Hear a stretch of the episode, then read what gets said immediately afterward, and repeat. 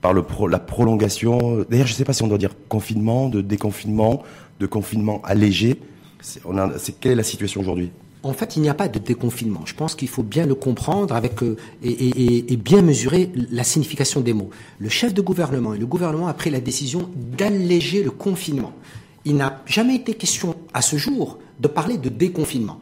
D'ailleurs, on parlait toujours, et dans ton émission, Rachid, de, du lever progressive et on a toujours parlé peut-être d'un déconfinement progressif. D'ailleurs, dans, partout dans le monde, hein, et donc c'est pas un reproche qu'on peut faire, mais c'est-à-dire aujourd'hui, la terminologie est importante. Il n'y a pas de déconfinement aujourd'hui, il y a une levée ou un allègement du confinement existant sous différentes formes que nous allons discuter en fonction du zoning. Mais comment vous expliquez qu'en fait le, que le terme de déconfinement n'ait pas été exprimé? Alors, je, je crois que parce qu'il y a deux choses qui sont importantes également. Je pense que c'est important dans ton émission que les gens aussi fassent la différence en ce qu'on appelle l'urgence sanitaire, hein, mhm. l'urgence sanitaire et la notion d'allègement de confinement. L'urgence sanitaire est maintenue jusqu'au 10 juillet. Ça veut dire c'est c'est un outil puissant, légal, législatif qui permet à l'État en tant qu'État de prendre les mesures qu'il jugera nécessaires pour protéger la santé des citoyens à l'échelle nationale. Mais parmi les outils et les éléments importants de cette protection de l'outil législatif utilisé, c'est le confinement. Aujourd'hui, ce qui a été décidé de faire, c'est de l'alléger et que de pouvoir revenir au confinement total ou non total en fonction de la situation épidémiologique. Est-ce que, pour vous, c'est volontaire ou involontaire de la part des pouvoirs publics et du chef de gouvernement par exemple de ne pas avoir parlé, de, exprimer le terme de déconfinement? On a parlé d'état d'urgence sanitaire oui. euh, à plusieurs reprises. Euh, mais jamais de déconfinement. Je, crois que le chef de gouvernement ne, voulait pas utiliser le terme de déconfinement parce que probablement, encore une fois, je ne suis pas, euh, je, ne, je, je, ne sais pas quels sont les critères qu'il a utilisés et je respecte, hein, je suis un légaliste, je respecte la décision du chef de gouvernement et de l'État marocain. Probablement, il n'a pas voulu l'utiliser pour que les gens ne pensent pas que ça y est, on est déconfiné. Ce qu'il faut bien comprendre, c'est que nous restons confinés, mais d'une autre manière. C'est-à-dire, donc je dis pas, je dis pas on n'est pas déconfiné. Nous restons dans un confinement pour des raisons de sécurité sanitaire, on y reviendra, hum. mais de façon plus allégée. C'est-à-dire, nous sommes passés à un niveau d'ouverture de ce confinement, mais pas dans un déconfinement. La nuance est de taille. Et oui, on va y revenir d'ailleurs, même en mettant en équation d'ailleurs la situation épidémiologique. Tout à fait. Lorsqu'il y a eu la prolongation, juste avant la prolongation de trois semaines, avant le 20 mai, et celle qui a, et celle qui, qui est de vigueur aujourd'hui. Mais euh, on a vu, en tout cas, sur, si on peut prendre comme indicateur les réseaux sociaux, euh, population, euh, compatriotes marocaines et marocains déçus, un peu indignés, en tout cas très en colère, beaucoup d'incompréhension et de critiques, parce que je disais, ben, moi je pensais qu'on allait être déconfiné. Donc comment vous l'expliquez vous ça? Est-ce que c'est Je peux comprendre l'état l'état d'esprit, la frustration de certains, particulièrement évidemment Rachid pour ceux qui sont zone 2, encore plus que ceux qui sont. On va y revenir sur mmh. les raisons et, et, tout etc.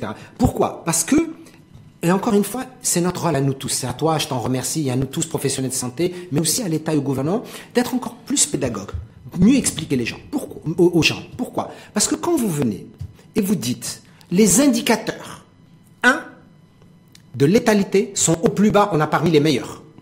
Deux, le niveau d'occupation des lits de réanimation est parmi les plus faibles, hmm. moins de 1%. Et il a baissé durant ces trois dernières semaines. Exact. Hmm. Trois, le niveau de cas graves est quasiment absent. Quatre, 90% des cas guéris. 5.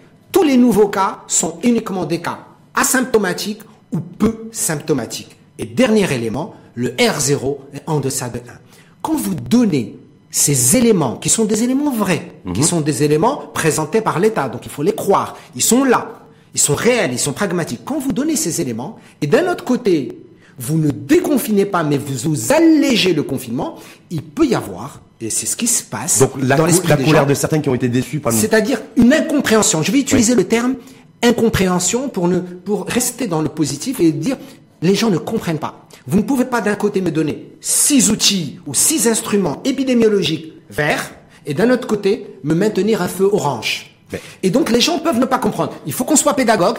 Euh, encore une fois, l'État prend les décisions qu'il juge nécessaires, mais il faut qu'on soit encore plus pédagogue et plus communicatif, dans le beau sens du terme, envers la population qui le mérite, Rachid. Est-ce que, est-ce que de toute façon, vous, en tant que professionnel de santé, scientifique, épidémiologiste, connu et reconnu, Jaffa Ekel, est-ce que vous attendiez, vous, par exemple, parce que le chef de gouvernement annonce un déconfinement totalière?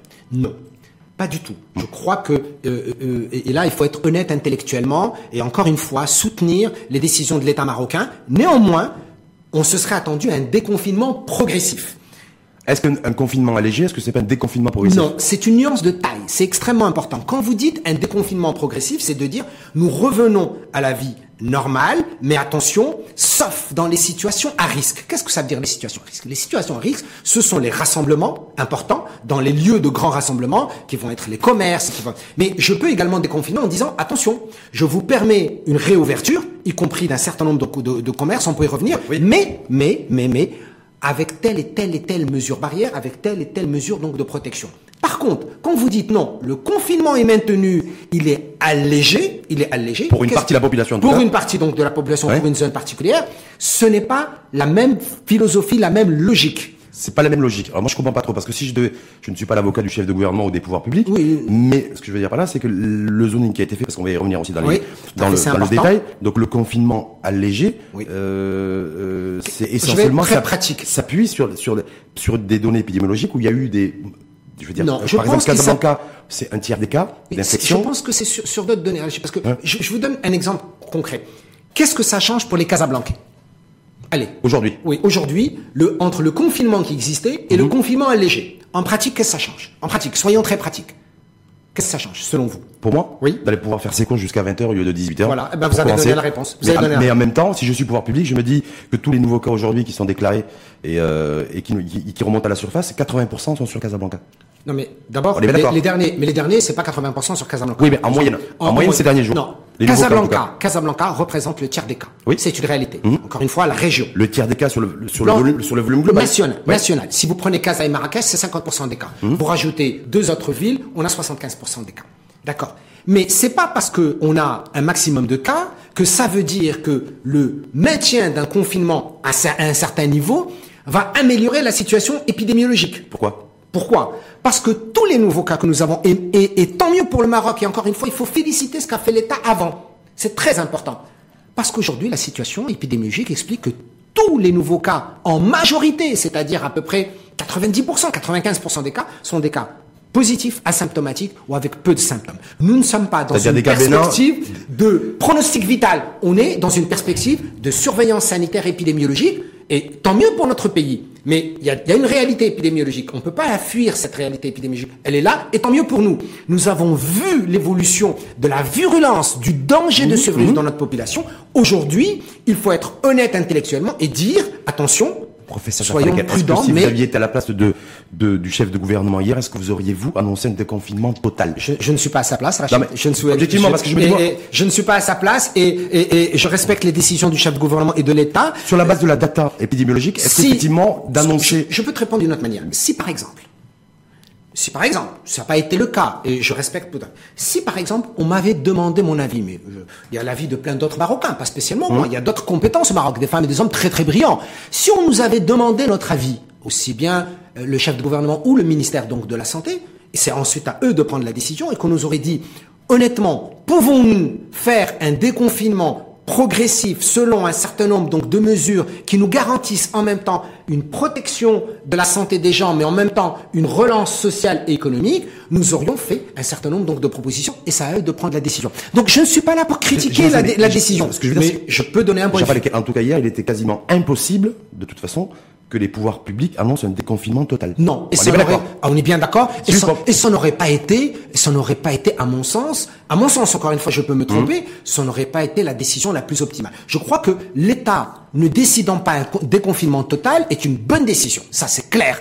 Le déconfinement devait, dans tous les cas, à mon sens, encore une fois, par rapport à mon métier, de ce que je connais du terrain de la mmh. santé publique mmh. dans mon pays, il aurait fallu de toutes les façons un déconfinement progressif. Maintenant, on joue sur les mots, on parle de d'allègement, donc de confinement, mais j'aurais donné, encore une fois, je ne suis pas responsable, je ne suis pas ministre, je ne suis pas chef de gouvernement, et je crois que c'est leur responsabilité, et je respecte leurs décisions, je suis un légaliste. Néanmoins, je pense qu'il aurait été, je crois, en fonction des données à notre connaissance, et il faut être honnête, en fonction des données à notre connaissance, aurait fait autrement. J'aurais fait autrement. C'est les données du moment qui ont pesé dans la prise de décision de proroger jusqu'au 10 juillet a priori, ou c'est le facteur risque ambiant de se dire voilà, je vais aussi ah, parallèlement préparer aussi, relancer toute l'activité, une grosse partie de l'activité économique. Que, que, et donc la dimension risque. Je crois que nous avons quand même au Maroc euh, de, de, pas mal de, professionnels, des, femmes et des hommes très brillants, des techniciens de haut niveau dans le secteur donc de la santé, dans d'autres secteurs d'ailleurs, hein, qui l'ont qui l'ont bien bien démontré euh, durant cette crise et même avant. Les données épidémiologiques que nous avons ont une tendance optimale au vert. Ce n'est pas depuis hier. Non. La tendance est depuis environ un mois, et demi à quatre semaines, clairement, mhm. tendance à une baisse de la létalité inférieure à 3%, mhm. aux cas graves, qui ont, aux, lits de réanimation qui sont pas occupés, au R0 qui est aux alentours de 1 en dessous. Ce sont ces ce sont pas des indicateurs qui datent d'hier, Rachid. Ce sont des indicateurs qui datent depuis 3 à 4 semaines. Et ces indicateurs, étant mieux pour le pays, mais il faut en être heureux. Mais il faut en être mhm. heureux. Nous ne sommes pas, donc, on ne critique pas le. Donc, si j'ai bien compris votre propos, euh, c'est la, la décision prise par les pouvoirs publics hier de proroger jusqu'au 10 juillet ne s'est pas appuyée sur les indicateurs clés en tout cas en matière de je, je, suis pas dans le secret de leur décision.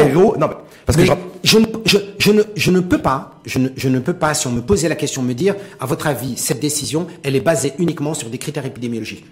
Je suis honnête je suis franc, je suis direct. Je suis un épidémiologiste et je peux vous dire, ça ne peut pas être des critères épidémiologiques. Par contre, les autres critères sont respectables. Mmh. Il y a des critères qui sont importants. Facteurs de risque. De... Il y a des critères, attention, il y a, peut-être des critères facteurs risque. Il y a des critères qui sont liés à la sécurité publique. Il y a des critères qui peuvent être liés à une dimension économique. Il y a des critères qui peuvent être liés à une dimension sociale.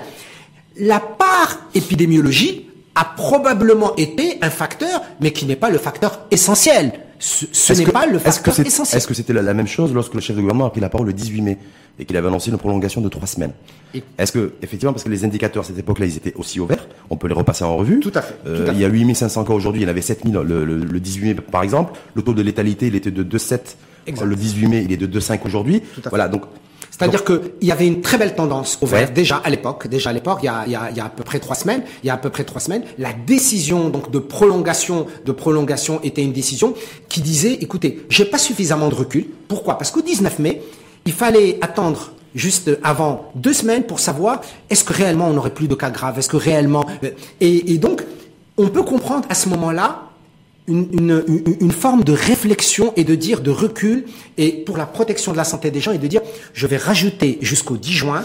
Pourquoi? Parce que je n'ai pas encore suffisamment cette tendance à la baisse au vert pendant un laps de temps suffisant. C'est au moins deux semaines, c'est ça en fait pour Au minimum deux semaines. Mmh. Et, et, je crois que, que c'est logique et c'est et, et c'est normal. Mais par rapport, quand on est arrivé au 10 juin, il s'est vraiment confirmé, encore une fois, et, et, et tous les techniciens marocains, épidémiologistes, infectiologues qui sont sur le terrain de santé publique, montrent bien que nous avons... On a bien sûr des foyers, on va avoir des clusters, c'est normal. Mais ça, c'est normal dans une dynamique épidémiologique. J'avais justement, comment, comment vous expliquez le silence, en tout cas sur dans le débat public, des scientifiques et des épidémiologistes et des sur, sur durant ne serait-ce que la période d'extension de trois semaines, encore aujourd'hui, on, vous entend très peu. Quand je dis vous, c'est pas vous en tant que personne. Chaque fois qu'on a fait appel à vous, vous avez toujours répondu toujours répondu avec plaisir et je. Par contre, je, je, certains pointent du doigt le déficit de communication des pouvoirs publics et du chef du gouvernement essentiellement. Mais est-ce qu'on pourrait pas aussi pointer du doigt des scientifiques pour aussi éclairer l'opinion publique sur de la data, sur ouais, sur vraiment la situation épidémiologique à l'instant T. Moi, moi, je crois que si tu le permets, Rachid, je voudrais quand même défendre les scientifiques marocains. Les scientifiques marocains qui sont très brillants, ils l'ont démontré à l'échelle nationale et même au niveau international. Mmh. Hein, je vous rappelle l'histoire Oui, on va y revenir d'ailleurs. Euh, mais je peux vous dire que les scientifiques marocains ont et je vais le dire, ils, ils, ont cette, comment dire, cette discrétion, cette discrétion que, que leur confère euh, cette, j'allais dire, cette dimension scientifique qu'ils ont. Ils vont dire, ben, si on ne nous demande pas de parler, si on nous, on nous invite pas, euh, je te remercie d'inviter beaucoup de scientifiques. Tu as d'ailleurs, Rachid, d'inviter beaucoup de scientifiques marocains. Complètement. Euh, et on a fait des débats. Plusieurs. Hein, vous avez eu euh, Marhoum, Shakir, Majid al et bien d'autres qui sont qui sont des gens très brillants et qui connaissent qui connaissent donc leur domaine. Mais les scientifiques marocains ont cette humilité. C'est ce que je vais utiliser le terme de dire, ben vous demandez pas notre avis, soit. Donc on ne sait pas aujourd'hui notre communauté scientifique, la communauté scientifique au Maroc, si elle est favorable ou défavorable à une prolongation du, euh, du Je crois que la communauté, je ne peux pas parler. Ça peut, ça peut paraître surprenant, ça. Je ne peux pas parler pour l'ensemble de la communauté scientifique marocaine, parce qu'on a des scientifiques de très haut niveau au Maroc, dans différentes disciplines, médicales ou de santé publique. Je peux vous parler uniquement de ma communauté à laquelle j'appartiens, c'est-à-dire les épidémiologistes et les infectiologues, et d'abord et avant tout les épidémiologistes et les gens de santé publique, parce que c'est d'abord notre, métier, de vous dire qu'aujourd'hui, les indicateurs épidémiologiques, et tant mieux, il faut s'en féliciter. J'ai l'impression qu'on a peur d'en parler, mais il faut pas avoir peur. Nos indicateurs épidémiologiques aujourd'hui sont bons. Maintenant, en plus, si nous devions nous attendre à de nouveaux cas ou à des clusters ou à des foyers, sur le plan épidémiologique, c'est normal. Et il faut pas nous en inquiéter. et, on a appris à gérer.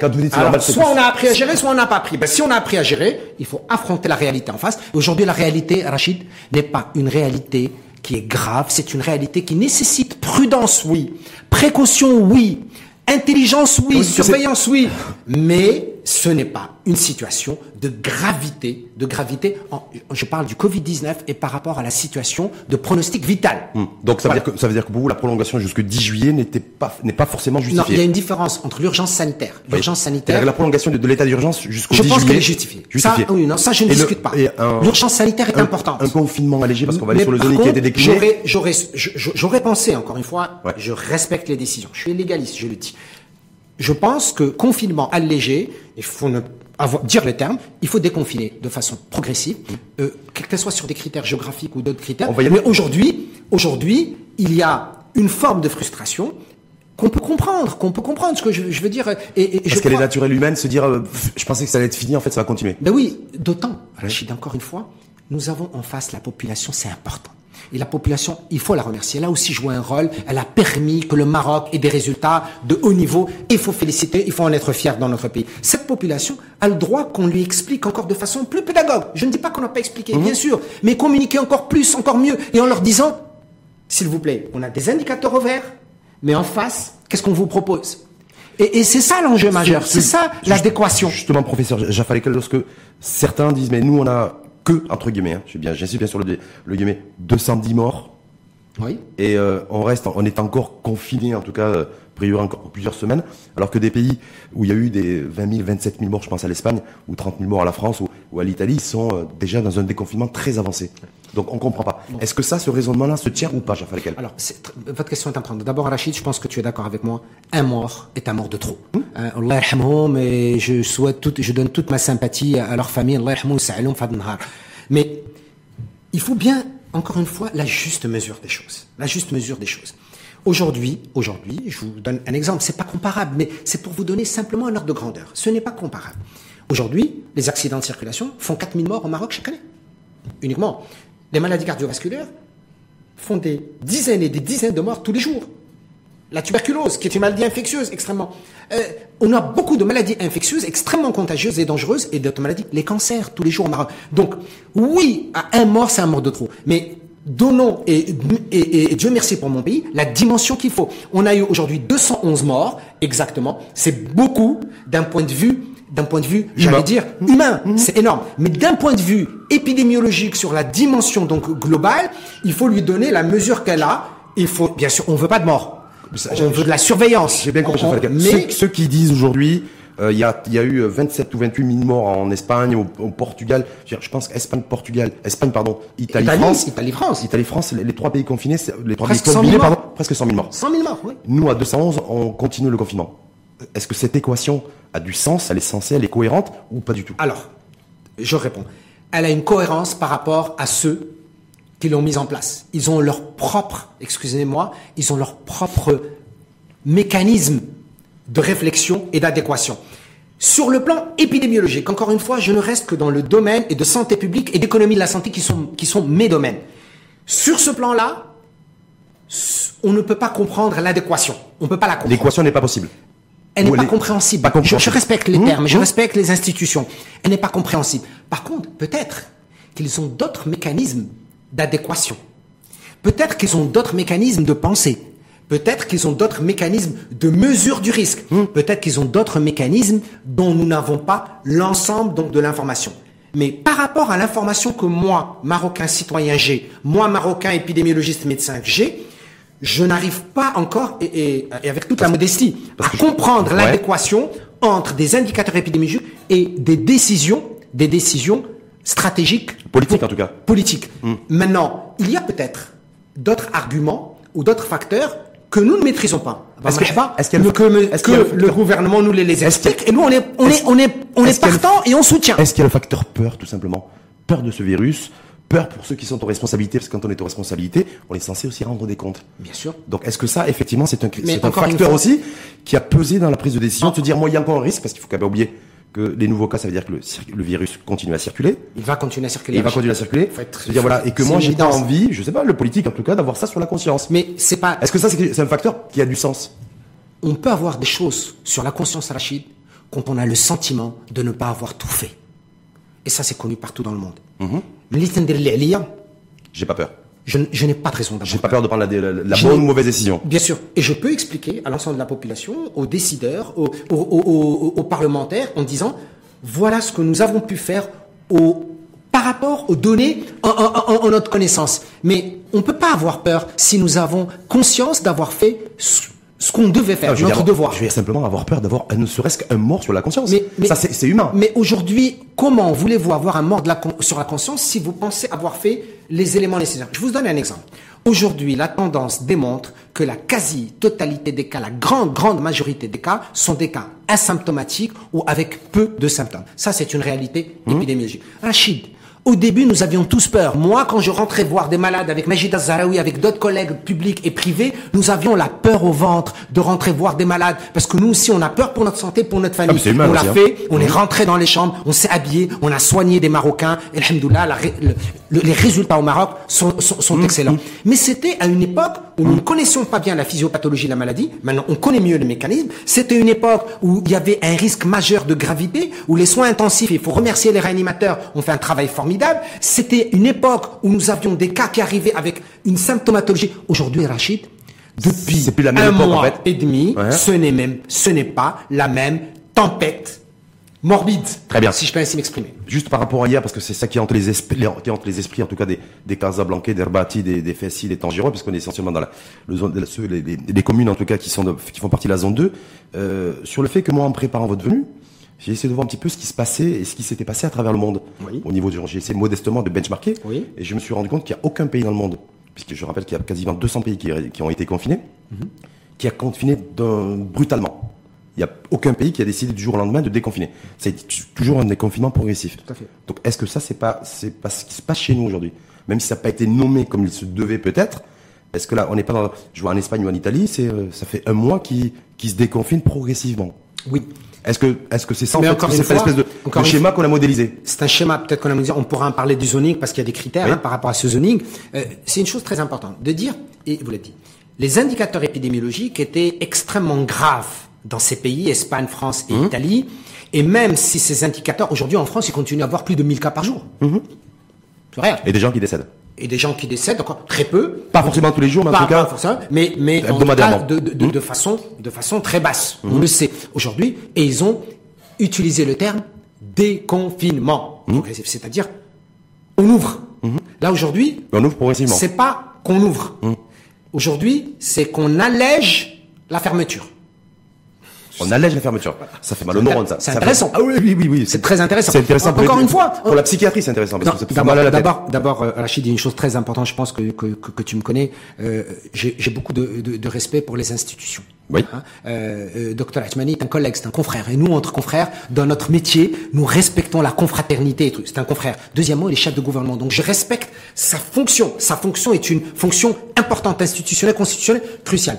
Mais ça n'empêche que nous pouvons, avec un confrère, avec un chef de gouvernement, exprimer un point de vue. Je te remercie de nous permettre euh, de le faire. Et en disant, est-ce que ce sont des critères épidémiologiques, à mon sens, je pourrais le dire avec, avec modestie, avec amitié, avec confraternité, comme le diraient d'autres collègues, ça ne peut pas être que des critères épidémiologiques. Il y a d'autres critères Il y a probablement d'autres critères que, que je respecte Mais et le- qui expliqueraient la. Le zoning, on peut en parler si Le veux. zoning, on va en parler tout de suite, mais simplement sur le premier point, de se dire que sur les 200 pays qui ont, confi- qui ont été confinés, euh, aucun pays n'a déconfiné brutalement, c'est-à-dire par une prise de décision politique du jour au lendemain. Ça, c'est le premier point. Oui.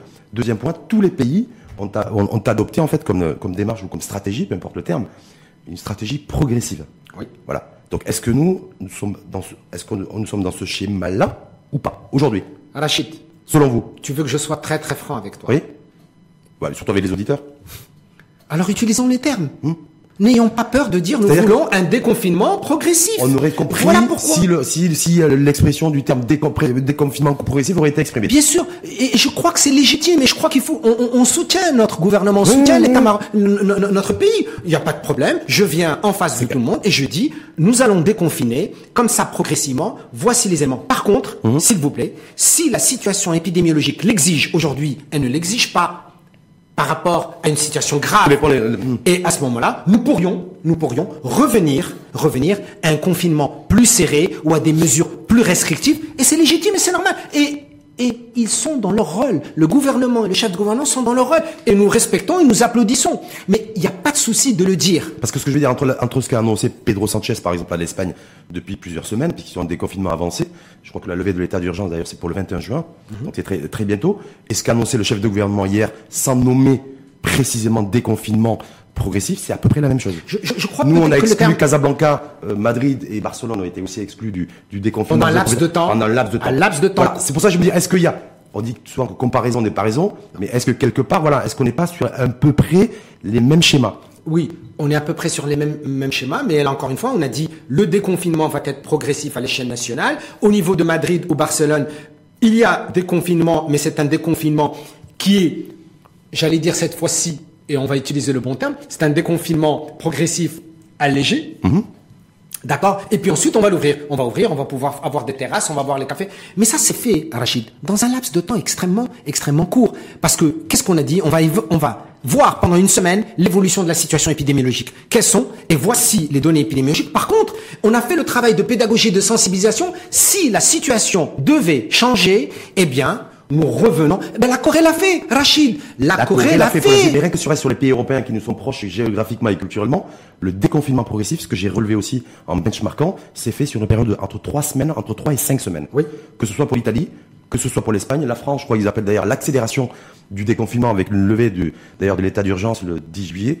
Oui. C'est pas hasard de, de, de mais voilà. Donc, donc le fait d'avoir prorogé l'état d'urgence jusqu'au 10 juillet, est-ce que c'est pas se dire aussi, je prends le temps et le délai aussi qui a été imparti dans d'autres pays que j'observe et qui sont tout près de moi. Mais, mais, bien évidemment, nous, ce qu'on est en train de dire, c'est que le terme, on n'a pas voulu utiliser le terme ah, de sur le terme. Voilà, moi, je bah. respecte, je respecte, mais au contraire, moi je l'ai toujours dit, on l'a dit chez toi, Rachid, mmh. nous soutenons les décisions de l'État et du gouvernement par rapport à un déconfinement qui doit être progressif. Mmh. C'est logique, c'est du bon sens, pour des raisons, là aussi, attention, épidémiologiques. Mmh. On, a, on a les critères épidémiologiques euh, qui, qui l'expliquent mais déconfinement progressif. Déconfinement. Aujourd'hui, est-ce que, je te repose la question, est-ce que tu considères que Casa, Rabat, par exemple, Marrakech, Tanger et Fès, c'est un déconfinement ou qu'est-ce qui a changé? Est-ce que c'est un déconfinement ou un confinement C'est quoi? Je pense que ces régions-là sont déconfinées depuis plusieurs, euh, plusieurs semaines. Il y a déjà, Il y a déjà hmm? un allègement du confinement de ces villes depuis déjà deux à trois semaines. On le sait. Hmm. D'ailleurs, on va aller justement sur l'enjeu et l'intérêt d'avoir défini euh, en tout cas délimiter le, le, confinement allégé en fonction d'un zoning, zone 1 et zone 2. Ma première question d'abord, c'est pourquoi selon vous déjà d'avoir défini ça et d'avoir délimité ça en deux zones alors, Parce qu'il y a une lecture épidémiologiste à, alors, J'ai une lecture, encore une fois, je peux me tromper, hein, euh, c'est une lecture que qu'on a partagée avec, euh, avec un certain nombre donc, de, de, de confrères qui sont dans, dans, dans, le domaine. On aurait pu euh, faire un zoning en 4, 4 3, 2. Pourquoi on a choisi 2 À mon sens, encore une fois, ça n'engage que moi, mais je, je crois qu'on peut partager cette réflexion et qu'on ait, qu'on ait cette ouverture d'esprit de l'accent. Je crois qu'on a utilisé comme critère, non pas des critères épidémiologiques, mais les critères de ce que nous nous connaissons, épidémiologistes statisticiens, la loi de Pareto. La loi de Pareto. De loi de Pareto. Qu'est-ce que ça veut dire la loi de La loi de Pareto, c'est la loi de 80-20. Ah. C'est la loi de 80-20. Et qu'est-ce qu'elle dit, la loi de Pareto? Elle dit, souvent, 20% des facteurs expliquent 80% des conséquences. Ou 20% de la cause explique. Et donc, je crois que, peut-être euh, de façon volontaire ou involontaire, il y a eu cette réflexion de la loi de Pareto qui dit, eh bien, 20% des villes représentent 80%, de l'ensemble des cas. Ce qui est la réalité. Ce qui est la réalité. En fait, ça c'est la réalité épidémiologique, et de dire, concentrant le maximum de nos efforts sur 80% des cas dans une zone qui est plus petite. Et la zone qui est plus large, qui est plus importante, où il y a tellement plus de villes, ne représente que 20% des cas. Nous allons y mettre une surveillance, nous allons observer, et nous allons ouvrir plus ce confinement, l'alléger de façon plus avancée, par contre, dans cette zone, qui représente 80% des cas, on va la garder plus sous contrôle qu'au contrôle, et à mon sens, surveillance sanitaire. À mon sens, euh, ce qui a été appliqué et de façon et, encore une fois de je, le dis avec avec avec beaucoup de de de de de de, de, hauteur de, de hauteur euh, j'allais dire pragmatique si je peux ainsi m'exprimer je crois que ça a été plutôt cette dimension de Pareto qui a été appliquée en disant c'est là où j'ai 80% de mes cas. Est-ce que c'est rationnel et pragmatique Pour celles et ceux qui nous écoutent, qui ont besoin d'être rassurés par les temps qui courent. Écoute. La loi Pareto et la, la, donc l'attitude qui a été, la démarche qui a été adoptée. elle est respectable. C'est, c'est, c'est, d'un point de vue épidémiologique. D'un point de vue, et, et, ce sont pas les arguments épidémiologiques. Ce sont des arguments beaucoup plus. Mathématiques? Non. C'est beaucoup plus de management opérationnel de gestion opérationnelle. C'est-à-dire comment je vais gérer sur le plan opérationnel. Et je vais aller plus loin pour t'expliquer. C'est quoi? C'est le redéploiement aussi de se dire voilà j'ai 80 des ressources. Oui. J'ai 80% des cas entre allez Casa, je caricature de synthétisme. Hum. Casa, Marrakech, Tanzé, Fès, Rabat, 80% des cas. aussi. oui oui, hum. mais c'est 80% des cas. C'est aussi des zones où et Fès, hein, c'est aussi des zones où j'ai une capacité de réactivité sur le plan sanitaire. J'ai les CHU. Mhm. Très important. J'ai là où il y a une grande concentration de professionnels de santé. Mhm. C'est une réalité. Mhm. C'est là où j'ai le maximum de cas. C'est là où j'ai la puissance économique. Et donc, probablement qu'il faut que je fasse plus attention au niveau donc de ces zones. C'est là où je vais avoir un nombre de dépistage le plus élevé, hein, puisque avec le redémarrage de l'activité économique. Et donc, c'est là où je risque d'avoir le plus de cas. Et dans le cas où j'aurai énormément de cas qui arriveraient, ma capacité de mon système sanitaire, la résilience de mon système sanitaire. capacité de réagir, elle pourra répondre. Elle pourra être répondre. Ce qui, ce qui peut être logique, ce qui est respectable. Non mais franchement, ça a du sens. Ça. Bien sûr, ça a du sens. Ouais. Rachid. Ce qu'on peut regretter, c'est que si effectivement il soit sur le Pareto, c'est pas lui qui a dit pas expliqué. C'est moi. C'est vous qui l'avez dit. Moi j'ai dit Pareto. Voilà, qui le dit dans, je l'assume. dans l'info en face. Voilà, dans l'info en face. Ouais. Si c'est ça la raison, elle est tout à fait respectable et je la respecte. Mais Rachid, dans ces cas-là, vous doutez que ce soit la bonne que Non, c'est pas ça. C'est pas ça, Rachid. Pourquoi ne pas l'expliquer Oui. Ben, aussi simple que ça. Nous sommes aujourd'hui, je crois que le Maroc, honnêtement, il faut le dire, a fait de très belles choses dans la gestion de la crise Covid-19. Et il faut féliciter le gouvernement, il faut féliciter tout le monde, mais ça ne nous empêche pas de pouvoir discuter, exprimer un point de vue. Donc si c'est ça la raison, ben, la loi de Pareto du professeur Jafar et Non, c'est pas la mienne. non, là, potentiellement, en tout cas, voilà. Par rapport au Covid-19, je, je, voilà, je l'ai exprimé chez vous. Loi de Pareto, j'ai 80% des cas d'infection qui sont concentrés sur, dans 20% du territoire. Et donc pour reconcentrer, pour redéployer toute ma logistique humaine euh, en termes de compétences et autres, voilà, dans la perspective d'une reprise d'activité, d'une relance économique aussi, sur l'endroit et l'espace le plus infecté qui pourrait l'être demain ou après-demain. On est bien d'accord Tout à fait. C'est une logique. Euh, alors, est-ce qu'il a utilisé la loi de Pareto? S'il l'a fait, euh, bravo, je, je, le soutiens. si c'est d'autres raisons, je soutiens quand même. Mais ma, j'allais dire, ma liberté intellectuelle, ma liberté de conscience, ma liberté de penser Rachid, et grâce à toi aussi, me permet de d'exprimer un point de vue. Euh, exprimer un point de vue ne veut pas dire qu'on est contre quelqu'un. Exprimer un point de vue, c'est aussi euh, la capacité de vouloir faire avancer les choses. Complètement. Donc, est-ce qu'il faut s'attendre aussi dans les prochains jours, éventuellement, un redéploiement qui soit annoncé dans les, je sais pas, au niveau hospitalier, de la capacité hospitalière, de, ce que, des professionnels de santé, des cliniques, des hôpitaux, des CHU. Par contre, Rachid, ce que, ce que je souhaite, c'est que le chef de gouvernement l'a bien dit, j'ai bien suivi, j'ai bien écouté, je suis toujours moi aussi allé. C'est important d'être à l'écoute des autres. J'ai bien écouté. Il a parlé que c'était crucial la relance économique. Ouais. Je le soutiens, je l'applaudis, c'est bien. Ça mais je dirais, ça obéit à la loi de le Pareto comme mode d'approche philosophique. Oui, mais ce que je dis, c'est qu'aujourd'hui, le post-Covid doit nous laisser de façon, mais de façon extrêmement importante à réfléchir en urgence à la relance sociale, à la relance sanitaire. Et on en parlera d'ailleurs parce que je, rappelle aussi, que la relance je rappelle aussi que le professeur Jaffa est docteur en économie. Donc on parlera d'économie, d'économie de la santé, voilà. Mais simplement, moi je voulais revenir, rester un petit peu sur le loi de Pareto et puis sur le déconfinement, l'allègement du confinement, par, voilà. par zoning. Pour celles et ceux qui disent mais comment on va pouvoir préparer la relance économique alors qu'on maintient un confinement même, ne serait-ce qu'à léger, mais un confinement sur les villes qui constituent le poumon économique du pays? C'est-à-dire Casablanca, Tanger, Marrakech, voilà. Rabat, Fès. Rabat, Fès, voilà. C'est euh, tout est pour tout entre 65 et 72% du PIB. Écoutez, moi ce que je souhaite, c'est peut-être que, encore une fois, les critères sur lesquels les chefs de gouvernement se sont basés, euh, qui, qui, sont respectables et que euh, qu'il faut qu'il faut accepter, parce que c'est c'est leur décision. Est-ce que ces critères vont changer en fonction de, de nouvelles données épidémiologiques dans les prochains jours? Peut-être. C'est ce qu'ils ont laissé, je laissé entendre. Je n'en ai, je n'en ai aucune idée. Par contre, ce qui est crucial, dans cette crise, c'est la planification stratégique. Qu'est-ce que ça veut dire? Ça veut dire que c'est très important, dès maintenant. Et je crois que les, acteurs économiques, la CGM a fait un travail important. Je pense que l'État aussi. On va y revenir sur la stratégie de dépistage aussi. Mais il faut, de façon importante, à préparer notre système de santé post-Covid. Pourquoi, mmh. Rachid? Parce que pendant le Covid, et le Maroc a fait des choses, de, franchement, bien. Le Maroc a bien fait des choses.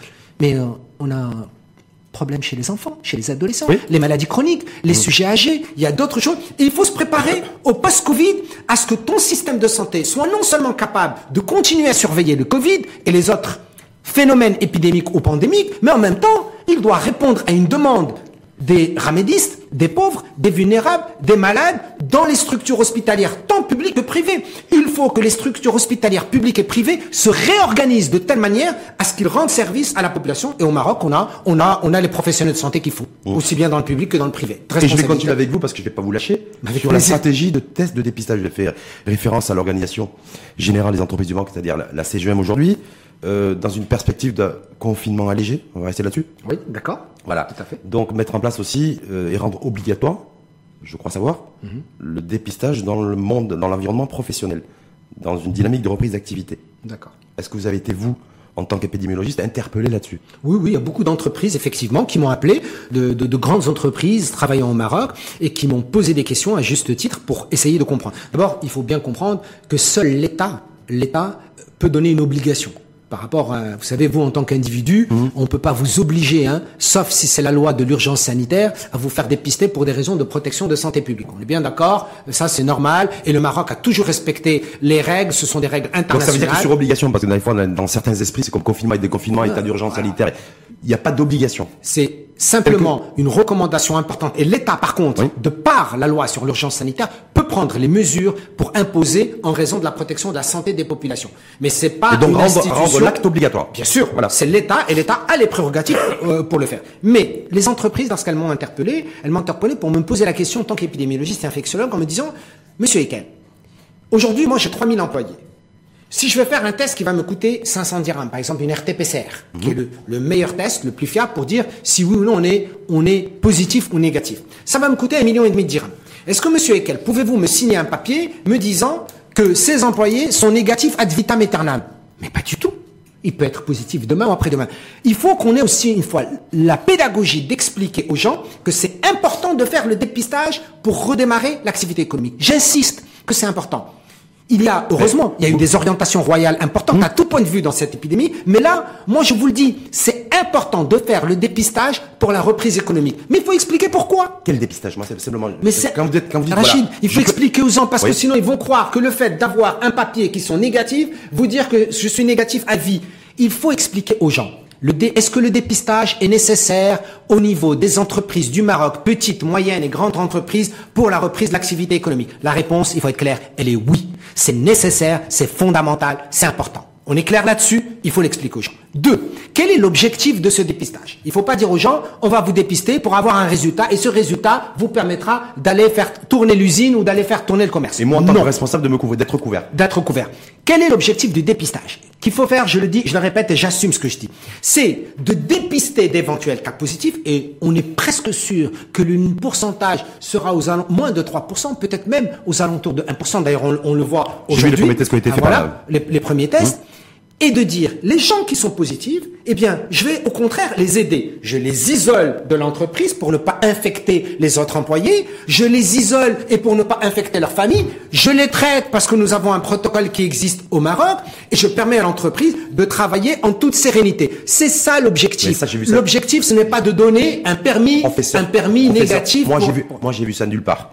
Aujourd'hui, nous, on en a C'est ce que j'ai dit, il faut expliquer. Un, le principal frein, la principale contrainte, effectivement, c'est la prise en charge financière. Tout à fait. Qui va payer pour, des entreprises qui sont en difficulté aujourd'hui en matière de trésorerie, dans une dynamique de reprise d'activité. Tout à fait. Là, c'est pas clarifié. Apparemment, les pouvoirs publics, le ministère de la Santé est en train de voir quel modèle économique possible pour une prise en charge partielle ou je sais pas. Voilà. Donc, on n'a pas trop d'autres infos là-dessus.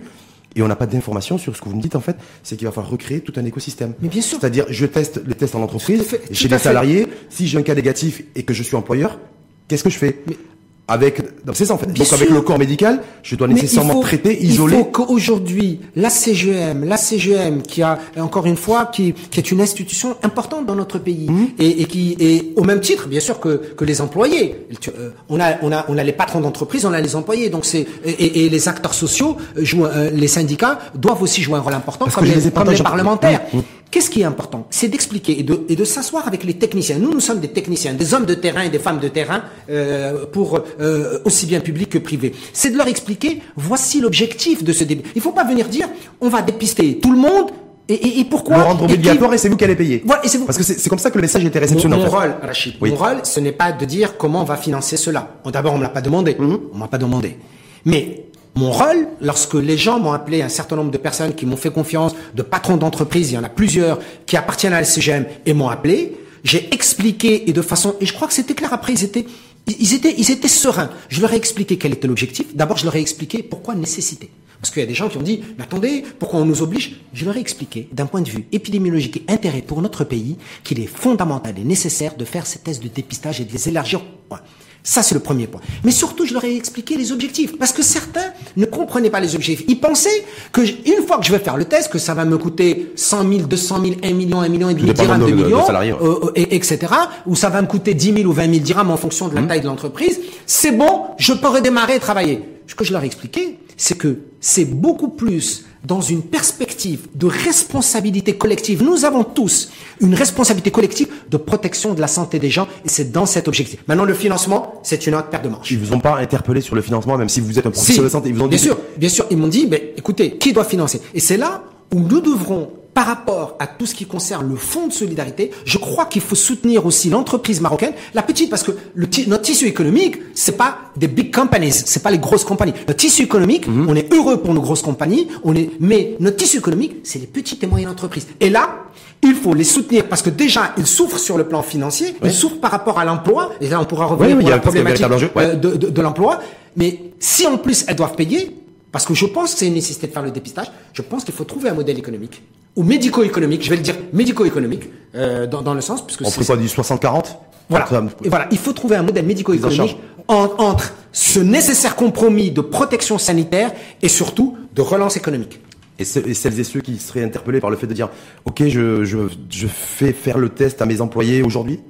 Mais est-ce que demain ou après-demain, il n'y a pas le risque qu'ils se retrouvent infectés par le virus parce qu'il s'est... Ben, bien euh, sûr, Rachid. C'est pour ça qu'il faut être pédagogue. C'est pour ça qu'il faut expliquer aux chefs d'entreprise, c'est leur droit. Il faut leur dire, c'est un rôle que doit jouer l'État, le gouvernement, le ministère de la Santé, la CGM, et nous, on est à leur disposition si on peut être utile. Pour leur dire quoi? Qu'effectivement, même si... L'objectif. Oui il faut leur dire l'objectif. L'objectif, l'efficacité en fait, l'efficacité de dépister. Bon, il y, a la, il y a la responsabilité de dépister, ça j'ai bien, bien sûr. Et il y a aussi, me semble-t-il, souci d'efficacité, c'est-à-dire que si une entreprise budgétise par exemple 300 000 dirhams pour dépister 300 ou 400 collaborateurs, oui. Euh, elle veut pas le faire juste pour, euh, pour que ce soit viable pour une semaine ou deux. ça, veut dire, ça veut dire qu'avant que je commence, au moins, je réduis les risques. Je te donne un exemple concret. Prenons une entreprise qui emploie 20 personnes. Une entreprise classique marocaine qui emploie 20 personnes. Elle fait un test de dépistage. Sur les 20, sur les 20, elle trouve une personne positive. Qu'est-ce qu'elle fait? Est-ce qu'elle va arrêter, fermer? Cette personne positive, on lui dit, écoutez, vous n'allez pas travailler pendant les 15 prochains jours, vous allez rester chez vous à la maison, vous allez porter le masque, on va dépister les membres de, de votre famille, un. Deuxièmement, on va vous mettre sous traitement, le cas échéant, en fonction de la décision de l'État marocain de maintenir ou non, de poursuivre ou non le protocole en post-Covid. C'est une décision donc de, de l'État. Qu'est-ce que j'aurais fait? J'aurais rendu service à ce monsieur et à sa famille. J'aurais rendu service à l'entreprise. J'aurais permis à l'entreprise de continuer. C'est le manager qui doit faire ça de l'entreprise ou c'est le, le, corps sanitaire C'est des, des, des, médecins, des professionnels de santé du public, du privé? Encore une fois, c'est comme je l'avais dit sur tes antennes. Il faut une sorte de task force. C'est-à-dire une sorte de, de, de, de commando, si je peux ainsi m'exprimer, ou dans lequel il y a les professionnels de santé, les patrons d'entreprise, la CGM, l'État, les autorités, dans le sens d'aider et de soutenir et de relancer. Et encore une fois, le, moi, c'est pour moi les trois R. Juste la relance n'est pas économique, elle est sociale et, sanitaire aussi. Est-ce que ça c'est réglé? Est-ce que cet écosystème aujourd'hui, on est le 11 juin, oui. donc on sait qu'on a... Mais ça, ça devait être planifié. Hein. Est-ce que ça l'a été? Ah, Parce que moi, j'ai pas l'impression. aujourd'hui, aujourd'hui, les entreprises, je ne sais pas. Aujourd'hui, où les, les patrons d'entreprise ont décidé de faire tester leur, leur personnel. Oui. Qui c'est qui teste? Ben, Écoutez, aujourd'hui, c'est l'État qui teste. C'est-à-dire c'est les médecins du secteur public ah non, c'est les laboratoires du ministère de la Santé ou public ou ceux qui sont agréés. Et il a été question également, en tout cas, de ce que j'ai entendu, qu'il est également important de faire intervenir nos confrères du secteur privé pour élargir ce dépistage. Quand est-ce que ça sera fait Je n'en ai aucune idée. Aucune idée. Non, aucune idée. Mais ce que je sais, c'est que certains confrères m'ont appelé, encore une fois, pour demander mon avis, en disant que, le, on nous faut que le cahier de charge On nous annonce la présentation de du, du, plan de relance économique, euh, a priori, qui devait être présenté, et qui, sera présenté la semaine prochaine en Conseil de gouvernement. D'accord. Donc, si j'ai bien compris votre propos, oui. et que j'ai bien, que je suis bien en ligne avec la situation aujourd'hui de reprise d'activité et la situation sanitaire. Oui. Donc, il faut nécessairement qu'il y ait une stratégie de dépistage dans le secteur privé qui soit ça clairement établi également, bien d'accord. C'est ça s'appelle également de la planification stratégique pour notre système de santé. Mmh. Comment allons-nous préparer notre système de santé post-Covid, post-crise? Covid, il va être là. Il faut, hmm. il faut vivre avec. Il est là, dans la population, au même titre que le virus de la grippe euh, saisonnière est là, au même titre que d'autres virus existent. J'ai vu que même le virus Ebola s'était remanifesté en République démocratique il, du Congo. il y a, il y a d'autres maladies. Par contre, par contre, il faut qu'aujourd'hui, tout de suite, déjà, je planifie mon système de, de, de santé, je le réorganise, je l'optimise, je le renforce, je lui donne les moyens, je motive les ressources humaines et je donne les moyens nécessaires pour également se préparer au cas où prix, à prix coûtant, c'est ce qu'a annoncé le ministère de la Santé sur les, les tests, parce que donc il y a les tests. Alors je vous pose la question, c'est combien le prix coûtant J'ai vu les chiffres circuler, c'est pour ça que je me dis, j'ai hâte de recevoir le professeur Jaffa Lekel pour lui poser la question. On... Test PCR 500 dirhams prix coûtant Non, oui, non, non, non, non, non, non. Ce qui est, s'il vous plaît, ce il faut, il faut dire.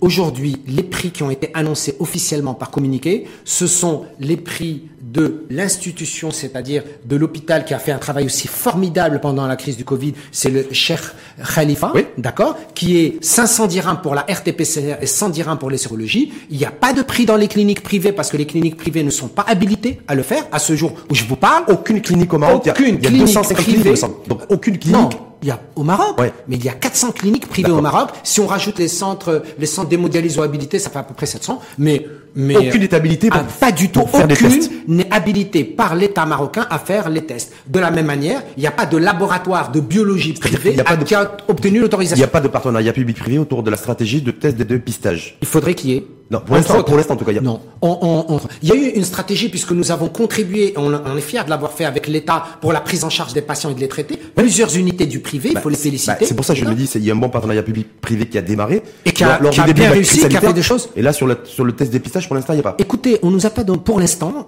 pour l'instant, en tout cas, on n'a pas demandé notre avis. Je ne sais pas. Je, je souhaite que, que ça réussisse. Si ça réussit uniquement dans le public, Rachid, je veux dire expliquer une chose, mm. s'il te plaît. C'est important on a l'impression que le privé, c'est à part, aussi bien euh, notre tissu économique, aussi bien notre tissu sanitaire. Le privé n'est pas à part. Le privé est une composante essentielle du fonctionnement, de la dynamique, du développement socio-économique et humain dans notre pays. Je vais vous donner un exemple typique.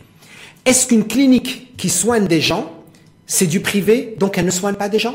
Eh bien non, Rachid. Dans le cas du partenariat public-privé, une clinique privée assure également une mission de service public. Alors, sauf que tout ça, il faut le redéfinir. Il faut, voilà, il faut, il, faut le baliser. Il, faut permettre aux gens qui n'ont pas les moyens d'accéder au maximum aux services de santé, qu'ils soient publics ou privés, en mettant en place les garde-fous, en mettant en place le canevas nécessaire, en mettant en place le partenariat. Mais ne venons pas dire, et moi j'ai pris l'exemple de la santé parce que je suis médecin, mais je peux prendre l'exemple d'une entreprise qui fait des chaussures ou une entreprise industrielle. Eh bien, des entreprises privées, Rachid, ont montré au Maroc que le privé est capable de missions de service public. Et c'est ça, c'est ça la solidarité nationale. Mais il faut que le paradigme, tu sais ce que je veux dire, c'est-à-dire notre façon de penser, notre mentalité change pour qu'il n'y ait pas d'opposition entre le privé, privé et le public, et au contraire, une complémentarité, voire même un soutien mutuel. Complètement. Mais ça, c'est donc une personne aujourd'hui qui euh, qui n'a pas envie d'attendre que l'entreprise prenne éventuellement en charge son, son dépistage et qui a envie d'être dépistée. Donc j'ai compris qu'il ne faut pas qu'elle aille vers une, se dirige vers une clinique si les cliniques ne dépistent pas. Pour l'instant, on n'est pas autorisé à le faire. Voilà. Et qui se pose la question où est-ce que je peux aller? Je peux aller dans un laboratoire privé aujourd'hui? Non. Ou dans, je peux aller dans, une institution publique, CHU, Institut Pasteur et d'autres laboratoires. Ça va me coûter, ça va me coûter combien? Écoutez, le prix que je connais, c'est celui de, de la fondation, chez Khalifa, à l'hôpital qui est de 500 dirhams. Est-ce qu'il y a un alignement de... Je n'en ai aucune idée. On nous a pas, encore une fois, c'est l'information. On ne nous a pas donné l'information. Et peut-être qu'à l'Institut Pasteur, c'est gratuit. Peut-être qu'au CHU, c'est gratuit. Je n'en ai aucune idée. Je ne sais pas. Maintenant, si c'est gratuit, qui va financer Si c'est l'État, bien bah, En tout cas, ce qu'on sait, c'est que pour l'entreprise, c'est payant. Oui, pour l'entreprise, c'est payant, tout à fait payant à hauteur de, des tarifs de la, de la fondation Cheikh Khalifa? Ah non, je ne sais pas. Je ne sais pas. Je ne sais pas. Est-ce que ces tarifs sont applicables pour tout le monde, dans tous les laboratoires? Je ne sais pas. Je n'ai pas d'idée. Il faut que je sois honnête. Ce que je sais, je le dis, Rachid. Ce que je ne sais pas, je le dis.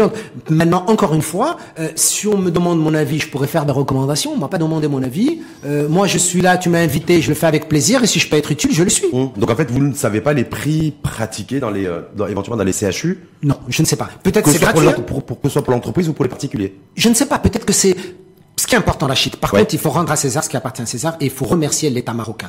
Pendant toute la période Covid, tous ces tests et toute la prise en charge des patients, aussi bien dans le public que dans le privé, étaient gratuites. Ça, il faut, s'il vous plaît, le répéter, le répéter, et il faut en féliciter l'État. Maintenant, actuellement, le dépistage pour les entreprises, combien ça va coûter dans les institutions publiques, je ne sais pas. Hmm. Mais que de toute façon, est-ce que vous trouvez logique que le secteur privé cofinancent et prennent, et prennent aussi en charge une partie du, du dépistage je, je crois qu'il faut qu'il y ait un partenariat. Je pense qu'il faut qu'on ait une mission de service public. Mmh. Je pense qu'il faut avoir le juste prix. Je ne dis pas il faut il faut baisser les prix. Ce que je dis, il faut avoir le juste mmh. prix, de telle sorte que nous répondions à une exigence de prudence sanitaire, mais en même temps une autre exigence de donner du souffle, de l'oxygène. On a manqué d'oxygène hein, dans le Covid-19 pour les patients, pour certains patients au début. Ben, donnons de l'oxygène au social et à l'économique en maintenant prudence et surveillance du sanitaire. C'est ça, c'est ça le travail d'équilibriste qu'il faut faire. Justement, la, la, prudence aussi, parce que beaucoup s'interrogent aussi aujourd'hui en se disant peut-être peut-être il y a éventuellement une levée du confinement total euh, à l'horizon du 9, 10, 11 juillet. C'est la période estivale. Oui. C'est aussi de la diaspora marocaine qui vient régulièrement et annuellement euh, au Maroc, son pays, son pays d'origine. Oui. Euh, quand on sait qu'il y a eu des cas importés, que les premiers cas importés étaient les cas de l'étranger. Oui. Est-ce que là, là-dessus. Partout dans le monde. Hein. Partout dans le monde. Est-ce que là, vous pensez qu'il faut aussi peut-être avoir euh, une approche, euh, une planification particulière? Oui, moi je pense qu'il faut planifier encore une fois, euh, et, c'est l'État marocain qui prendra les décisions. Est-ce qu'on va rouvrir les frontières ou non? Est-ce que l'aérien va être possible ou non? Le maritime va être possible ou non? En fonction d'un certain nombre donc de critères que, que l'État va utiliser. Mais ce qui est important de, de bien comprendre, il faut pas, il faut pas encore une fois, nous avons dans notre métier ce qu'on appelle les phobies. Hein il faut pas, il faut que nous ayons la prudence, le recul, la sérénité et surtout la vision à moyen long terme. Mais il ne faut pas que la phobie, la phobie d'une éventuelle soit. Attention. Certains verraient, diraient peut-être que le deuxième, le rebond, la deuxième vague, Bien sûr. pourrait provenir en tout cas de. Alors, je suis encore une fois un technicien, un homme de terrain, hmm? santé publique. Moi, je suis un homme de santé publique. Est-ce que nous avons vu aujourd'hui depuis le déconfinement dans les autres pays à travers le monde. Combien vous avez vu de nouvelles deuxième grande vague? À travers le monde? Oui. Aucune. Ok. Première. Merci de ta réponse. Aucune. Deuxième question. Allez, tu passes l'examen à Rachid. Oui, exactement. Deuxième, deuxième, question. Qu'est-ce qui se passerait si nous devions avoir une deuxième vague qui probablement, probablement, nous pourrions mieux la maîtriser puisque nous connaissons la situation? Qu'est-ce qui pourrait se passer et qui nous rendrait tellement inquiet et phobique et inquiétant. Ce serait quoi? Bah, Le fait d'être submergé, le fait de dépasser d'être submergé, d'être... De nombre de cas Ouais. Quel type de cas? Bah, des cas, des, cas peut-être qu'on ne connaît pas ou qu'on n'a jamais été, sur, sur, lesquels on n'a jamais été confronté. Maintenant, on sait, on sait que la majorité des cas, que la majorité des cas, à travers le monde, mhm. que la majorité. Est-ce que vous savez combien il y a de cas dans le monde? De... Combien on a eu de cas de, Bah, c'est un million qu'on a. Ah ouais, bien sûr. D'accord. La majorité de ces cas étaient comment? Asymptomatique. Asymptomatique ou peu symptomatique. ça veut dire Heureusement, ça veut dire qu'aujourd'hui, qu'est-ce qui est important par contre Et que je conseillerais, si on veut bien m'écouter, euh, qu'est-ce que je conseillerais? Parce qu'il y a beaucoup de collègues marocains qui, ont des, beaucoup de compétences, il faut leur demander leur avis. Mhm. Qu'est-ce que je conseillerais? Préparez votre système de santé, faites en sorte que, pour toujours, que vous ayez un système de santé résilient. Et c'est parmi les erreurs aussi qu'ont fait les pays développés. L'Allemagne, l'Autriche, le Danemark, la Suède, le Canada, avaient une résilience de leur système de santé qui leur ont permis de ne pas être débordés. L'Angleterre, non. Les États-Unis, non. mais là, la France, non. Il y, a beaucoup de choses. L'approche immunitaire. Beaucoup, y a, y a, non, c'est pas que l'approche immunitaire. C'est la capacité également du système à être réactif. Vous allez me dire que le système de santé français n'est pas bon Ils n'ont pas les moyens mm. Ils ont un très bon système de santé, ils ont les moyens, mais est-ce qu'ils ont eu une capacité de résilience par rapport à une montée en charge d'un phénomène épidémique? Quand une, une vague soudaine, effectivement, c'est peut-être difficile. Mais par contre, il y en a qui sont préparés. Pour vous, il n'y a pas de menace particulière l'été, la diaspora Alors, encore une fois... Les aussi, fin juillet, euh, Rachid, rassemblement. Rachid, soit, soit euh, on peut faire des... construire des hypothèses sur la planète Mars. Soit on peut dire, nous sommes des gens de terrain, d'accord Nous observons, nous prenons l'expérience d'autres pays, nous prenons notre propre expérience qui a réussi, et en même temps que nous devons être prudents et vigilants, mais en même temps, il ne faut pas, il ne faut pas faire en sorte que cette prudence, cette vigilance se transforme beaucoup plus en une organisation phobique. J'ai bien compris. Donc il faut qu'on ait la juste mesure. Sauf qu'on n'aura pas, on n'aura pas les éléments d'information qu'on a pu avoir aujourd'hui dans, le, dans la gestion sanitaire du Covid. Excusez-moi, les informations. Les, frontières sont fermées partout. les frontières sont fermées. Oui. Mais on a l'expérience de ce qui se passe ailleurs et on a aussi notre propre expérience. Et je vais vous donner notre propre expérience. Parce que moi, je suis aussi le genre de personne qui dit, bah, c'est pas parce que les autres ont fait comme ça que nous devons faire comme ça. Mais lorsqu'il y a, il y a quand même des phénomènes d'observation il y a des observations que nous voyons aujourd'hui. Qu'est-ce qui s'est passé dans les autres pays Et qu'est-ce qui s'est passé chez nous Ce qui s'est passé chez nous, c'est qu'il y a une évolution extrêmement importante, Rachid, que nous devons analyser entre le 2 mars et mi-avril. Entre le 2 mars et mi-avril, nous avons eu un phénomène épidémique particulier. De la mi-avril à fin mai, nous avons eu un nouveau phénomène épidémique. Et tant mieux pour notre pays. Et grâce à ce qu'a fait notre pays. Et ces deux phénomènes ont vu un changement radical de l'évolution. Est-ce que ce sont des facteurs d'écosystème qui l'expliquent Peut-être? Est-ce que c'est notre protocole thérapeutique qui a joué un rôle? Peut-être. Est-ce que c'est notre confinement qui a joué un rôle? Est-ce que nos mesures barrières Est-ce que c'est aussi le facteur chance qui a joué un rôle? Peut-être. Peut-être aussi. Voilà, bah, D'ailleurs, nous, en épidémiologie, hein, on se dit 5%, 5% donc de, de, de ce qu'on appelle l'impondérable. Hmm. Mais cet impondérable de 5%, est-ce que il faut, il faut faire la balance, Rachid, entre le risque bénéfice le risque zéro n'existe pas. Si aujourd'hui nous devons dire un déconfinement total, et d'ailleurs dans, différents pays, on le fait que quand on a zéro cas, ben on peut attendre longtemps. Hmm. D'accord On sera jamais déconfiné. On, ne sera jamais déconfiné. Par contre, c'est de dire, s'il vous plaît, faisons, faisons une, j'allais dire, une sorte de flexibilité et hebdomadaire et d'ajustement et d'ajustement hebdomadaire, d'ajustement hebdomadaire. Eh bien, si nous faisons ça, et d'ailleurs, c'est ce qu'ont fait les Italiens et ce qu'ont fait les Français. Hein, on n'a rien inventé. Ils font des ajustements. Sauf qu'on a une singularité, nous, au Maroc, ce qui n'est pas forcément le cas de, même s'il y a des cas qui, des, pays qui accueillent beaucoup de touristes, je pense à la, France ou, ou à l'Espagne d'ailleurs qui était en train de se préparer. Oui. dire, voilà, par exemple, cette période estivale, d'été, est-ce que là, il faut être bienveillant? Je, je, pense que euh, euh bienveillance et vigilance ne, ne, ne s'opposent pas particulièrement. Il faut être bienveillant, c'est-à-dire de voir est-ce que c'est crucial pour nous, c'est crucial pour nous l'aspect touristique, l'aspect euh, euh, développement de notre économie par rapport au RME ou par rapport aux touristes étrangers, par rapport aux échanges commerciaux, aux échanges commerciaux, c'est très important mmh. parce que on a on a quand même pas mal d'entreprises marocaines qui exportent, mmh. hein, d'accord? Et qui importent. Voilà, bien sûr. Donc est-ce que ça, est-ce que ça, par rapport au risque sanitaire, oui. par rapport au risque sanitaire. Parce que ça, ça va être à mon avis une équation qui va se poser avec insistance dans les prochains jours et les prochaines semaines. C'est pour ça que je vous pose la question. Et on, on va, Rachid. Oui. Il va y avoir à un moment ou un autre le bac au Maroc il y a des étudiants qui vont passer leur bac. Oui. Je leur souhaite toute la chance, Inch'Allah. J'espère que le niveau de réussite sera très élevé pour nos brillants jeunes Marocains. Il va falloir bien, il va falloir qu'ils aillent à l'université. Au Maroc, c'est en septembre. Et à l'étranger, est-ce qu'ils vont pouvoir partir ou non? Qu'est-ce qu'est-ce qui est prévu? Hmm. Mais qu'est-ce qui pourrait se passer d'ici là? D'un point de vue euh, circulation du virus, infection, épidémie. Alors, je vais vous donner une réponse. Ça, personne Imagine, imaginez, on, faisons, on, peut réfléchir dans ton émission. Bah, c'est pas d'ailleurs. C'est fait pour. c'est fait pour. Imaginons même qu'aujourd'hui, c'est pas 40 ou 50 nouveaux cas qu'on a par jour. On a eu aujourd'hui un 500 nouveaux cas. Imaginons. Ah, ce serait euh, le, drame. Hein. Le, maximum qu'on a eu de cas, c'est 280 et quelques cas dans, en une seule journée. Imaginons 500. Imaginons que sur ces 500, tu en as 90% qui soient asymptomatiques ou post-symptomatiques. Ça fait 450 personnes, n'est-ce pas mhm. Comment tu les traites Qu'est-ce que tu fais ben, Ce que tu fais, c'est simplement, c'est l'isolement, les personnes contacts, et donner un traitement éventuellement. Donc ça veut dire que vous êtes en train de me dire clairement que c'est gérable. C'est gérable, mhm. attention, c'est gérable si nous planifions suffisamment à temps.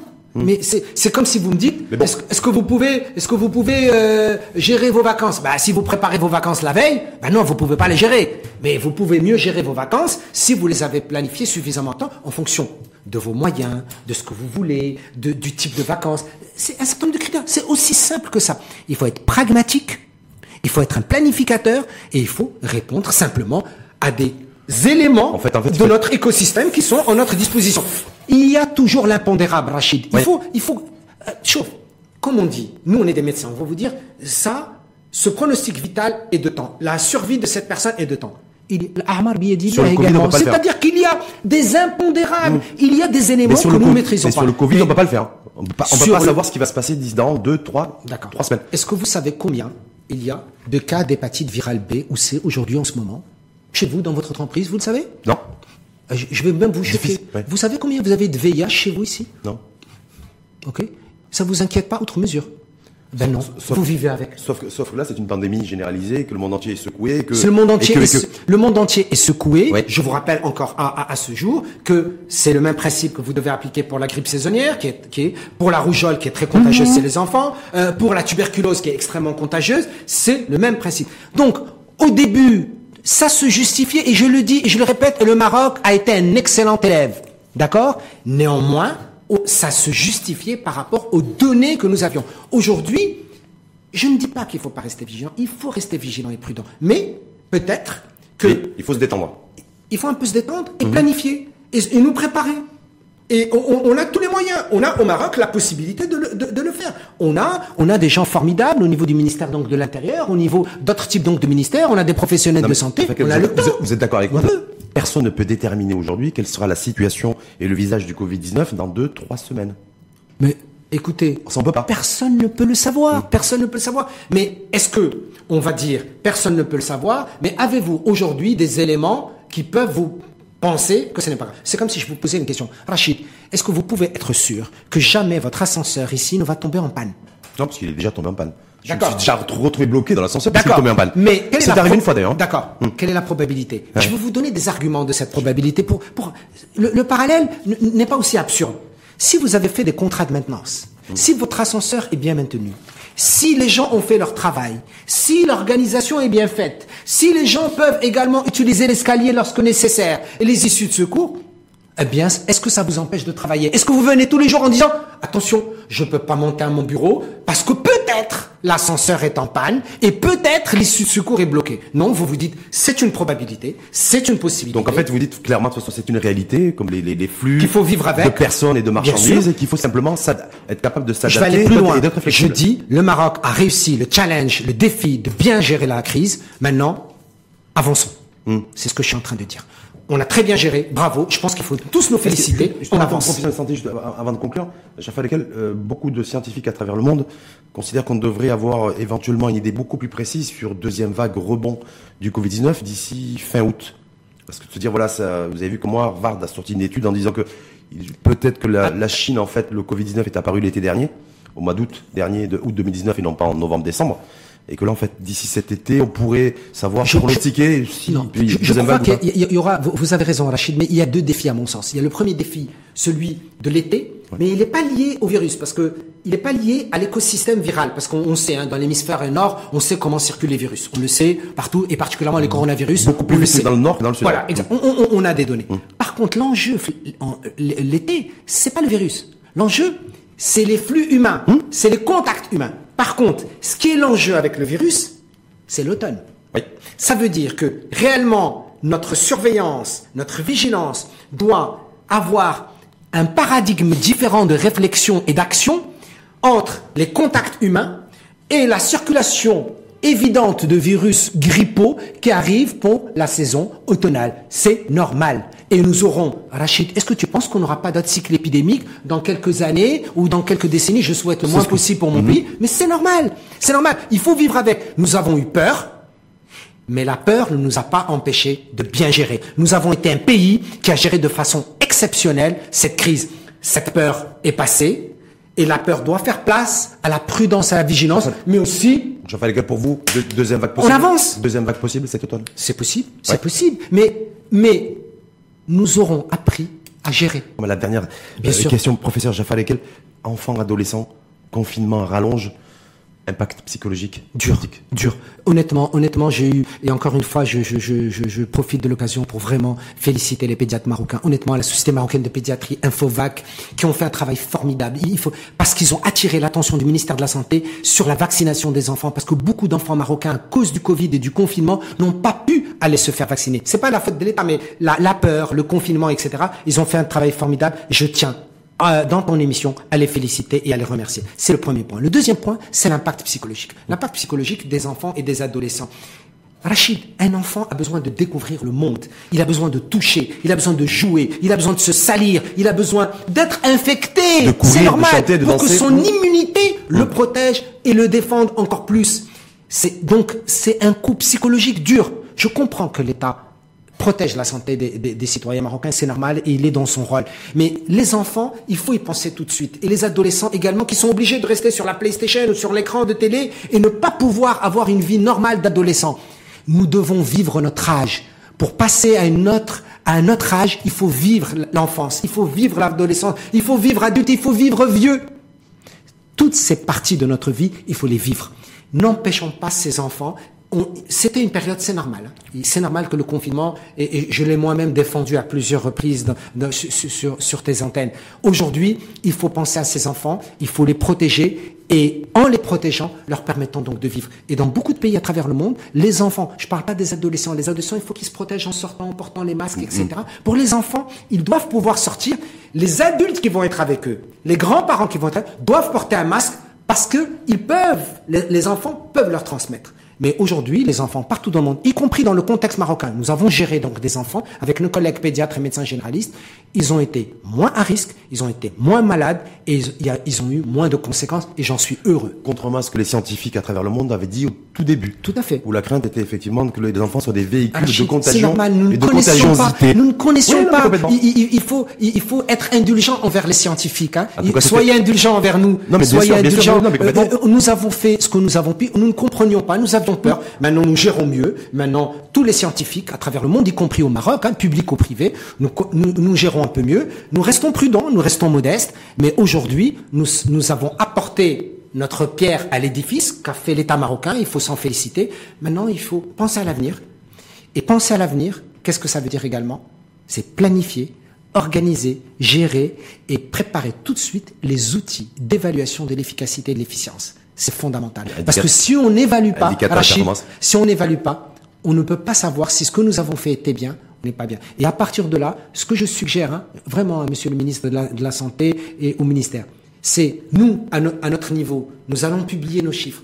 Il faut que le Maroc publie ses chiffres. Nous avons de beaux résultats. Publions, publions. Protocole thérapeutique. Oui, nos résultats, les patients. À quel type de patients, et moi, je, le dis à travers toi. Je, je, suis avec un certain nombre de collègues. On est à la disposition du ministre de la Santé s'il veut que nous analysions les bases de données et que nous publions les données marocaines sur le plan scientifique. Nous devons être fiers de nos résultats. Je le dis et je le répète. L'info en face, et je vous le dis, on est fiers de nos résultats. Publions. Si Monsieur le ministre accepte de mettre à nos dispositions, nous on a nos bases de données de nos unités sur lesquelles on a travaillé, mais les bases de données nationales, nous sommes prêts à le publier et à donner que ça soit une publication du ministère de la Santé du Royaume du Maroc avec des résultats dont on peut être fier. En tout cas, merci d'avoir fait cette annonce dans les face, entre autres. Oui, tout à fait. C'est une complètement et d'avoir toujours accepté notre invitation au débat. Alors j'ai envie de vous dire, parce que rappelez-vous quand vous êtes venu pour la dernière fois, c'était le 19 mai. Oui. C'était avant la, prolongation de trois semaines. Tout à fait. On s'était dit à la fin du débat, euh, est-ce qu'on prend rendez-vous pour le 10 juin ou pas? Oui, non, oui, non. Vous aviez dit oui. Tout à fait. On devait faire le débat hier. On a attendu un petit peu que le chef de gouvernement, le chef de gouvernement pour l'écouter au Parlement, tout voilà, pour tout avoir la, les données nécessaires. On s'est retrouvé aujourd'hui. Oui. Je vais vous dire, est-ce qu'on se, on va se retrouver le 10 juillet ou le 10 juillet, ça sera fini? Selon vous Médecin n'est pas de vin, mais bon. Non, on n'est pas de vin, mais euh, Rachid, Rachid, il faut bien comprendre que euh, le virus est là. J'allais, j'allais dire, euh, j'allais dire, j'allais, je m'excuse de le dire. mais on va te surveiller, on va pas te lâcher. Là, vous parlez et on sait gérer. Au virus, là, pas voilà, exact. C'est-à-dire de dire, ok, vous êtes là, vous êtes là, très bien. Ah ben, on va vous surveiller, on va vous surveiller, on fera attention et on va vous gérer le cas échéant si c'est nécessaire. Et on va avancer sur nos autres projets. Nous avons dans mmh. notre pays des projets importants, socio-économiques, humains, et, et, et je crois qu'il y a tellement de potentialités dans notre pays, et, je crois que euh, au même titre, au même titre que, que nous avons réussi donc de belles choses, il faut maintenant passer à l'avenir. Mmh, et en transformant l'essai, comme on dit. Oui, tout à fait. Merci en tout cas, professeur. Ça a été un plaisir, comme d'habitude. Professeur Ça a été un plaisir. Épidémiologiste, professeur de médecine préventive, spécialiste en maladies infectieuses, docteur aussi en économie. Voilà, donc merci. Merci, une fois de plus à vous. Euh, bonne fin de journée, début de soirée. Ben oui, on va aller, on va aller travailler et, faire jouer notre rôle de, de, de, de médecin. Et, et, et, réellement, Rachid, euh, je, te remercie parce que tu nous as donné l'occasion. Vous savez, des fois, euh, des fois, les professionnels de santé ne demandent rien à Rachid.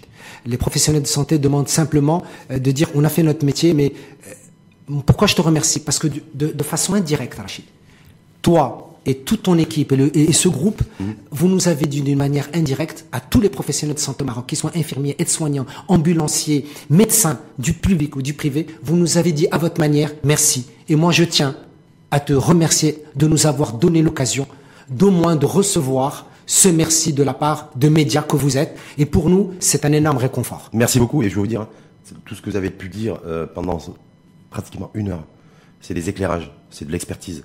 Et chaque fois qu'on a reçu un professionnel de santé, depuis, depuis quasiment mi-mars, chaque fois c'était des temps forts. Ça a été aussi un suivi de la part de Marocaines et de Marocains qui avaient besoin aussi d'avoir des éléments de réponse à des interrogations, euh, parfois qui, qui faisaient mal un petit peu la tête et qui étaient à l'origine de certaines migraines. Voilà, donc, donc quelque part aussi, vous avez prodigué des soins à distance. Oui, tout à fait. on, on, on, a fait ce qu'on a pu. Merci en tout cas à vous. Merci à toi Rachid et, merci à l'info en face. Merci.